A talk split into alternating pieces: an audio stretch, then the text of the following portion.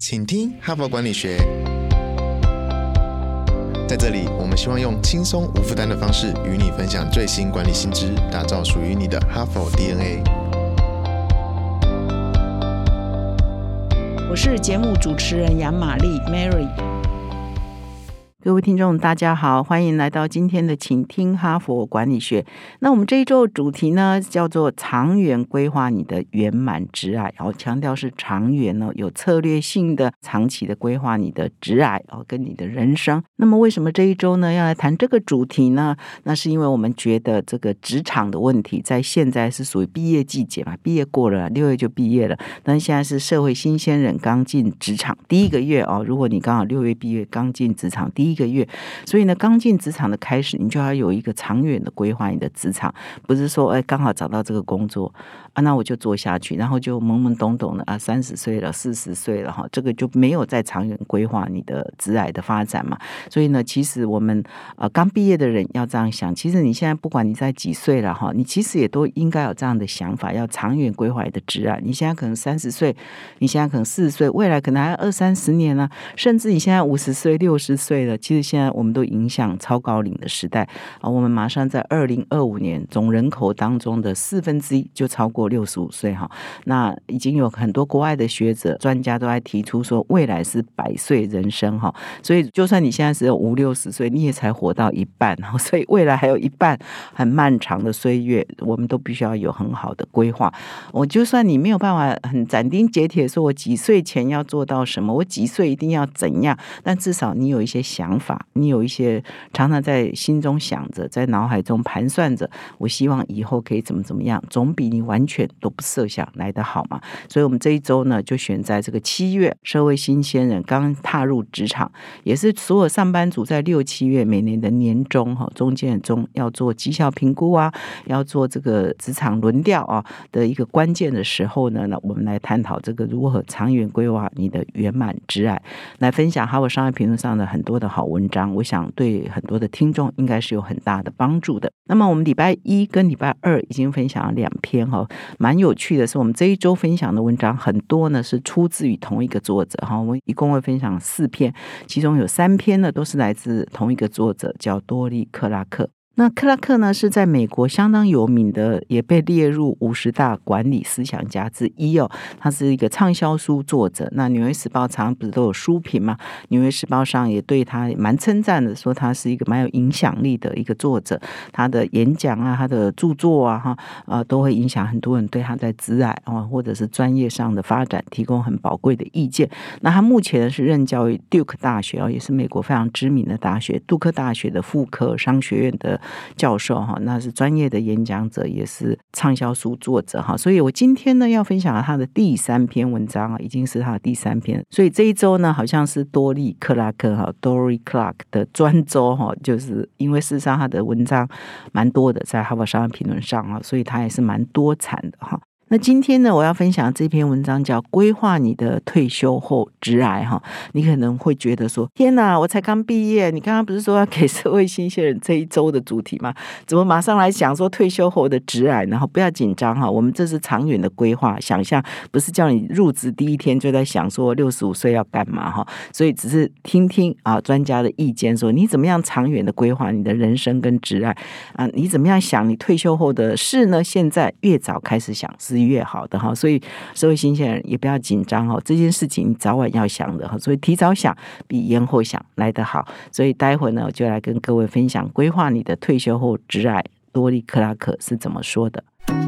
哈帕工商时间，哈佛商业评论领导者个案学程，全新六大商业决策议题。现在你不必飞出国门，就能在台湾体验到哈佛商学院必修的五百堂个案教学训练，HBR 深入挖掘台湾企业情境，五十位以上跨产业领袖齐聚一堂。带您沉浸式体验多面难题，将实物和知识完美结合，助你强化商业思维，提升决策胜率。第十期课程分别于十月十四、十一月十八、十二月十六开课，报名现正火热进行中，早鸟报名还可享有七五折优惠，别再等了，现在就到说明栏点击报名，成为成功领袖的一员。多利克拉克在文章一开头就这样写哈，他这篇文章发表在五六年前哈，我想这个趋势也是越来越明显。就是说以前啊，美国人啊想到退休哦，他就会想到说，我到迈阿密的海边哈，佛罗里达州坐在海边看海，或者是在佛罗里达州是退休哦人士喜欢去的地方，就每天打高尔夫球。可是他说现在这是五六年前的文章，这样的景象哦，你想要退休就想到这样，已经不那么 popular，不那么流行了，大家。已经不认为说，哎，退休以后就一定要过这样的日子才是最吸引人、最向往的哈。那么他这边引用了这个美国银行的一份调查，这一份调查是发表在二零一四年哈。那那个时候他们针对五十岁以上的美国银行的员工哈，他们做调查说，他们希望六十五岁以后还想不想退休后继续工作呢？那结果有百分之七十二哦表示说我希望可以继续工作哈。七十二很高诶，五十岁以上的人还有七十二 percent 希望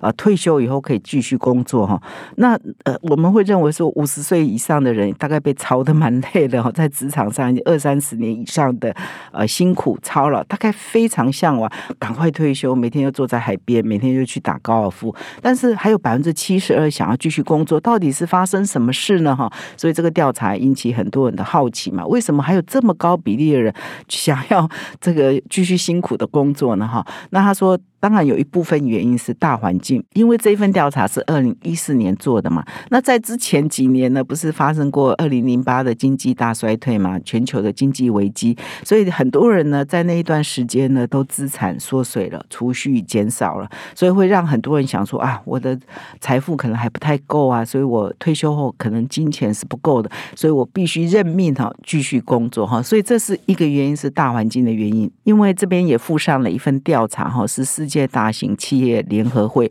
他们有一项研究，就从零八年之后啊，一直到二零一四这几年间啊，全世界啊，他们研究的对象啊，就四十五岁到六十岁的人当中，有将近三分之二的人呢，他的资产是减少了百分之二十以上啊，哈，所以啊，很多人的资产缩水了嘛，所以让很多人觉得，呃，算一算自己的积蓄的话，还是得继续工作哈。那么这是大环境的原因。那另外一方面说，哎，退休后还想要继续工作也有个人的原因，就是整个的社会价值观哈，或者我们对人生的规划的观念呢，其实也产生了很大的改变。在过去几年来，随着全球高龄化哈，还有大家越来越长寿，有很大的影响。什么样的影响？就是以前哦，你想要说你二三十年前，或者你父亲那一辈，我当然我不知道你现在几岁啊，听众各种年龄层都有。那我们可以讲说，诶，在这个资讯化科技之前，在这个这么长寿呃的社会之前。很多人谈到人生，都会把它。严明的分成三个阶段嘛，第一个阶段就是求学阶段，就要努力读书，一直读书读到最高为止，然后你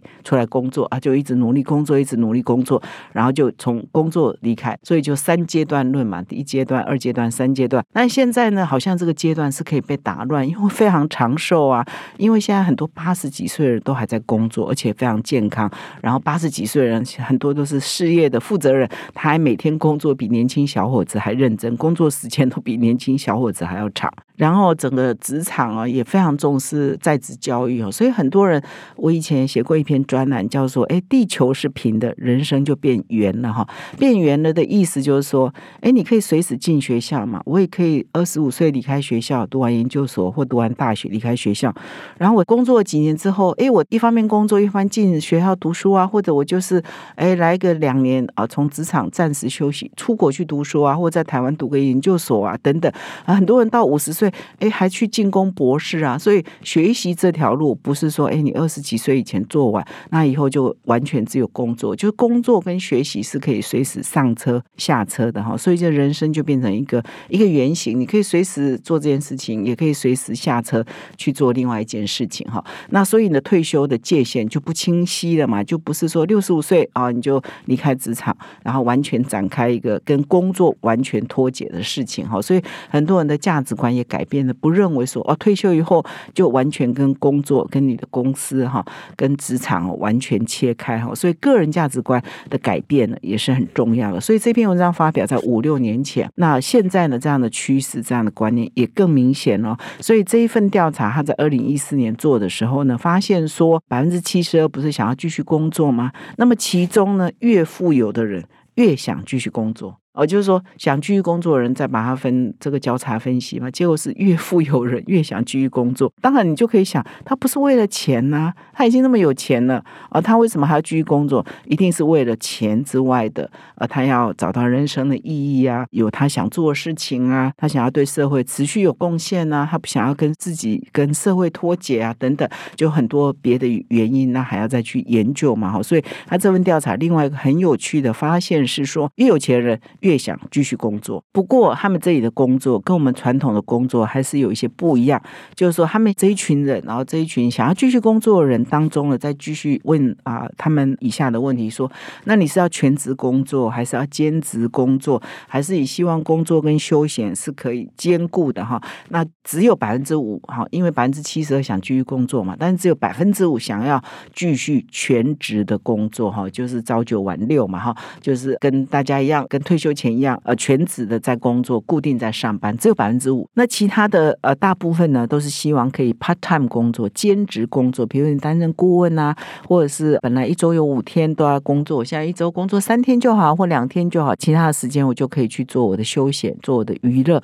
总之呢，他们不希望跟社会脱节，跟职场脱节，让自己完全跟这整个社会的运转呢毫无关系哈。我想这是一个很大关键哈。所以人生的规划跟价值观就产生了。很大的改变，所以以上这些观念呢，也是可以给目前还是呃五十岁以下，尤其是五十岁以下的工作者，你可以参考。就是说，其实你们在想象退休美好的愿景哈，我相信很多人工作都很辛苦，然后都会想说啊，我就现在努力工作啊，等到我六十岁以后，我就海阔天空了，我就爱爬什么山就爬什么山，爱去哪里旅行就去哪里旅行。可能你这个观念也要改哈，人生不是这么，就是在人生的规划里头不是这么一切两断哈，就是。哎，我到几岁以后才完全放下去做那些事情？所以现在比较流行的一个观念，也是说你要实践在日常。你有什么退休后想做的事？你现在的 wish list，你现在在还在工作，你现在可能二十几岁而已，三十几岁而已。你其实把你以后啊想象要做的事情，现在你就可以排空档做啦。现在你就可以开始实践啦，叫实践在日常啊，实践在平常，不要等到你退休后才去做你现在想做的事情哈。所以这是一个很重要的。观念。那么我们不是说我们这一周的主题在谈圆满哈长远策略性的规划你的职癌嘛，跟以后的人生。那么他这里呢就提到四个重要的点，是你在规划以后哦，不管你是要全然的离开职场，还是你兼职离开职场哈，还是 part time 在工作啊，还是在贡献你的价值跟你的劳务啊，跟你的心力哈，你必须要思考四件事情，跟以后退休年纪大了以后有关的四个关键哈。不管你现在是在哪个年纪，你都是可以参考这四个关键。第一个关键就是说，你到底需要多少钱才有安全感？哈，事实上房间哦，很多媒体，包括我们《远见》杂志啊，很多的媒体都有在做类似的调查，或者是一些银行啊、投资机构都有在算说啊，你退休以后六十五岁退休，你的平均余命还有三十年、二十年，那你需要多少钱才够呢？哈，但是呢，其实那个都是属于一个平均下来的一个总数，不代表每一个人都是需要那个金。额的哈，所以其实你需要多少钱才够了？这件事情你要想啊，你要准备。但是呢，也不是别人的那个金额就等于是你的金额哈。你必须要比较务实的啊来规划你自己的退休，然后以及你未来长远的人生。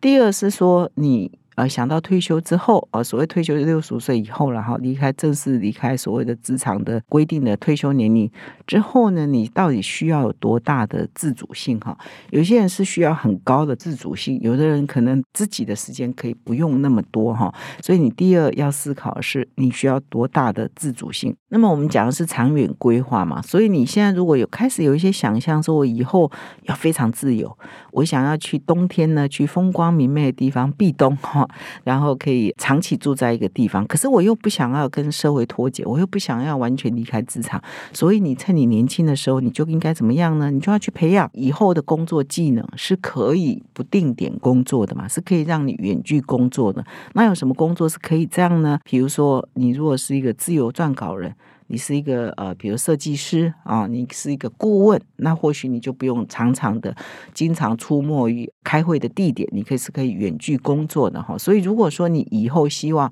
啊持续跟社会产生连接，可是你又对自己的自主性很高，要求很强，然后又希望可以随时随地都可以工作的话，那你要趁你现在年轻的时候去培养，以后啊可以自主性很高的啊，可以不受限于是时间跟地点的这样的工作技能。那么第三个你要思考是啊，你想要做多大的改变呢？那么如果说你退休以后，你想要继续参与职场、继续工作、参与整个社会的运作的话，其实你如果说不要换跑道，你还是在原来的领域啊，比如说我在啊媒体啊，在出版呢，我以后呢还是希望我退休之后部分啊发挥我一点剩余价值的话，那我这个转换就没有很大嘛，因为我还是在原来我很熟悉的领域，我有很多的人脉啊，我。有有很多足够的技能可以来应付啊一些 part time 的工作，或者是担任顾问的工作，这样转换就没有很大。但是你如果说，哎，我不要一辈子只做这一件事啊，太无趣了，我人生总要踹一踹，我要踹一些别的事情啊，那你就要想说，那你在那个领域，你有人脉吗？你有技能吗？你有知识吗？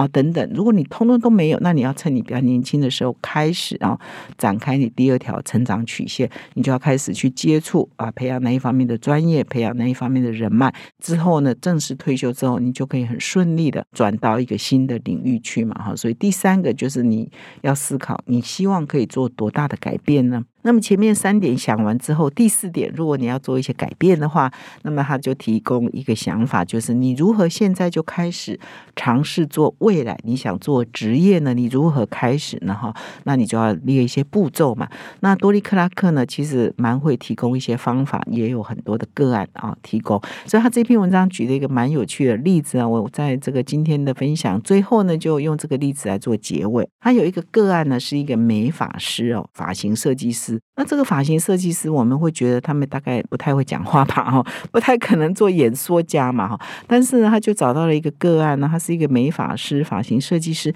他很喜欢啊演讲，他很爱做演讲，他甚至呃希望说以后他的职业就是做专业的演讲者哈。这实在反差很大，你可以想象我们的美发师，你的美发师有一天做专业的演说家嘛？哈，但是就是有这么一个啊个案，他是这样的例子。那他怎么开始呢？他就一开始呢，就是因为他是美发师嘛，他可以演说的场合，当然就是发型发表会嘛，哈，就是他们美发发表会上，他就展示哈他自己的设计，怎么展示，怎么解说呢？他就把他的演说技巧好好的在他的展示跟解说，在自己的专业团体头去讲嘛，哈。其实啊，我觉得行行出状元，然后就是说，呃，他是一个美发师，然后他又很爱演讲，但是他可以讲的不只有发型啊，我怎么样做发型啊，我怎么。做设计有设计的理念，事实上美发是不是服务一个一个的客户？所以后来他慢慢在美发界有一点知名度，他是不是慢慢就有一些企业的 VIP 哦，就会去找他做服务嘛？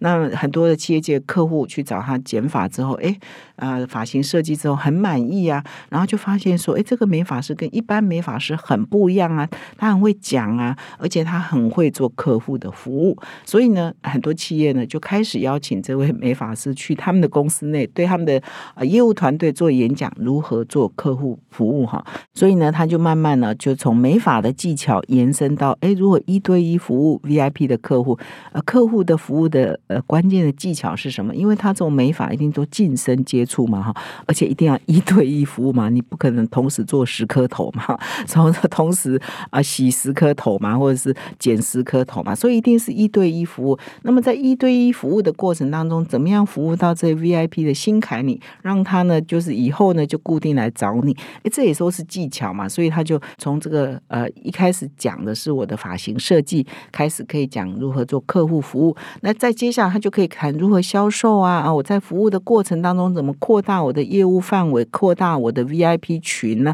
他们都黏着我不放呢啊！所以他就扩大啊，主题就越讲越多了。从一个主题讲起，讲到第二个主题，讲到第三个主题。那么这个美法师。呢，甚至他有一个心愿呢，他就说：那以后呢，我不要再靠美法过日子啊，我以后呢要靠演讲过日子哈。那么呃，他设下这个目标的时候，他自己也发现说：哇，这个目标太激进了哈，所以呢没有办法这个一下子呢就放弃美法的业务，因为美法还是一个不错的收入嘛。所以呢，他就定了一个十年计划，就是我这十年内继续白天做我的美法，假日晚上我才去接演讲的业务哈。所以呢，他就很有策略的，慢慢的转哈，从他的美法专业结合他的演讲专业，慢慢的转到他未来真正想要做的职场。退休以后，有一天他可以转到第二个专长去，等他年纪比较大的时候，转到第二个专长去，就可以顺利过渡。当你在这个过程当中培养出你的第二专长嘛，所以这是呃多利克拉克在这篇文章提供的一个非常。啊，有趣的也是很很具体的个案，哈，可以跟各位做参考啊。所以凡事呢都不是不可能，只怕有心人。感谢你的收听哦，明天啊继续分享我们这一周第四篇轻松读的文章。最后呢，还是提醒各位听众哦，可以到说明栏点击我们的赞助连结，欢迎各位提供我们小额的赞助，让我们的节目可以做得更好。感谢你的收听，哈帕工商时间。感谢哈帕精英读者热烈回响，首发邀请，仅仅两周近百人卡位。第二场哈佛个案式教学说明会紧急加开，想要深入了解运用超过百年、世界公认企业决策者的最佳学习方法吗？九月八号晚上在台北，二零二三招募最终场，这是您今年加入 HBR 成功领袖圈的最后机会，成为出手决策及必胜的领导者。点击说明栏立即报名。